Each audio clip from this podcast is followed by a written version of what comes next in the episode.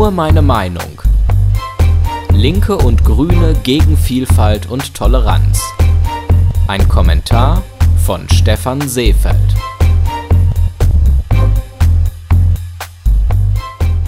Im Herbst findet die Bundestagswahl statt. Der Hype um Martin Schulz ist schon wieder vorbei.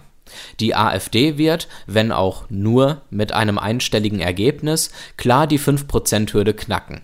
Und während die ehemals großen Parteien CDU und SPD aus dem Rechtsruck der Gesellschaft gelernt zu haben scheinen, verschwinden die Grünen und die Linke zunehmend in der Bedeutungslosigkeit. Illegale Einwanderer werden eher des Landes verwiesen, als dies noch vor zwei Jahren der Fall war der Fall Amri zeigt uns, dass dies auch nötig ist und wir genauer hinschauen müssen, wer in den letzten Jahren zu uns kam und Schutz suchte. Der blutige Anschlag im Dezember letzten Jahres hat vielen Bürgern und Politikern vor Augen geführt, dass es kein Widerspruch ist, einerseits weltoffen Schutzsuchenden Asyl zu gewähren und andererseits ein kritisches Auge auf die Menschen mit einer fremden Kultur und Religion zu werfen denn fremde Kulturen und Religionen kritisch zu hinterfragen bedeutet nicht, sie abzuwerten und zu diskriminieren. Es bedeutet vielmehr, die Grenzen der Freiheit für alle auszuloten, um ein friedliches und wahrlich tolerantes Miteinander garantieren zu können. Denn die persönliche, individuelle Freiheit kann nicht grenzenlos sein, wenn man mit vielen unterschiedlichen Menschen in einer Gesellschaft zusammenleben muss Frieden und Toleranz können aber nur aufrechterhalten werden, wenn unser Grundgesetz und die damit verbundene Werteordnung in Deutschland erhalten bleibt. Doch dies kann nur geschehen, wenn wir unser Grundgesetz selbst einer Prüfung unterziehen. Wir werden feststellen, dass sich manche garantierten Freiheiten widersprechen Religionsfreiheit und der Grundsatz der Gleichheit aller Menschen ist ab einem gewissen Grad nicht miteinander vereinbar, weil viele Religionen diskriminierende Elemente besitzen. Dies ist in der katholischen Kirche teilweise der Fall und im Islam in gesteigertem Maße. Dies ist nicht diskriminierend oder rechtes Gedankengut, sondern eine Bestandsaufnahme. Unsere westlichen demokratischen Werte werden von Menschen mit anderer Religion oder Kultur oftmals nicht geteilt, obwohl diese Menschen bei uns leben oder leben wollen es ist wichtig, darüber kritisch zu sprechen und menschenwürdige Lösungen für dieses Problem zu finden. Ein Diskurs darüber dürfen wir nicht der AfD überlassen, weil sie wohl kaum humane Lösungen für diese Probleme aufzeigen wird.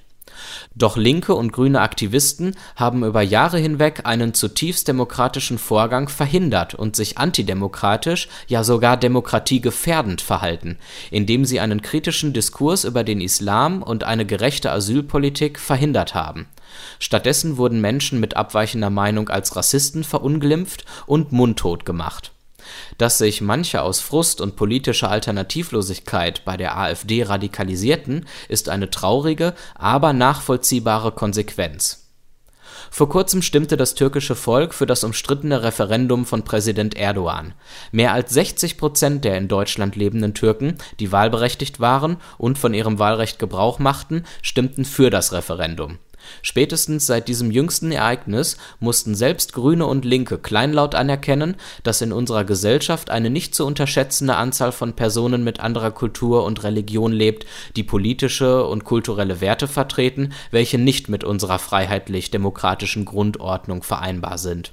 Plötzlich ist die Frage berechtigt, warum diese Menschen bei uns leben, obwohl sie sich für ein System stark machen, das gegen Menschenrechte verstößt und mit unserer Lebensweise nicht vereinbar ist Hätte man sich diese und ähnliche Fragen bereits vor einigen Jahren stellen dürfen, ohne dafür als Rechtspopulist verunglimpft zu werden, hätte eine starke AfD verhindert werden können.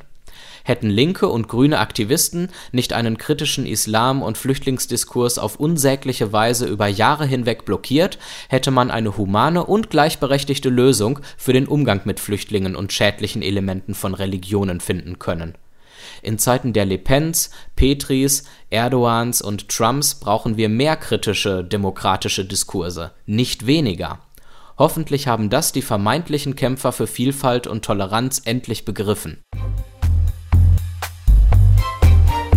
Alle Folgen von Nur meine Meinung gibt es als Audiopodcast und als Text auf www.stephanseefeld.de.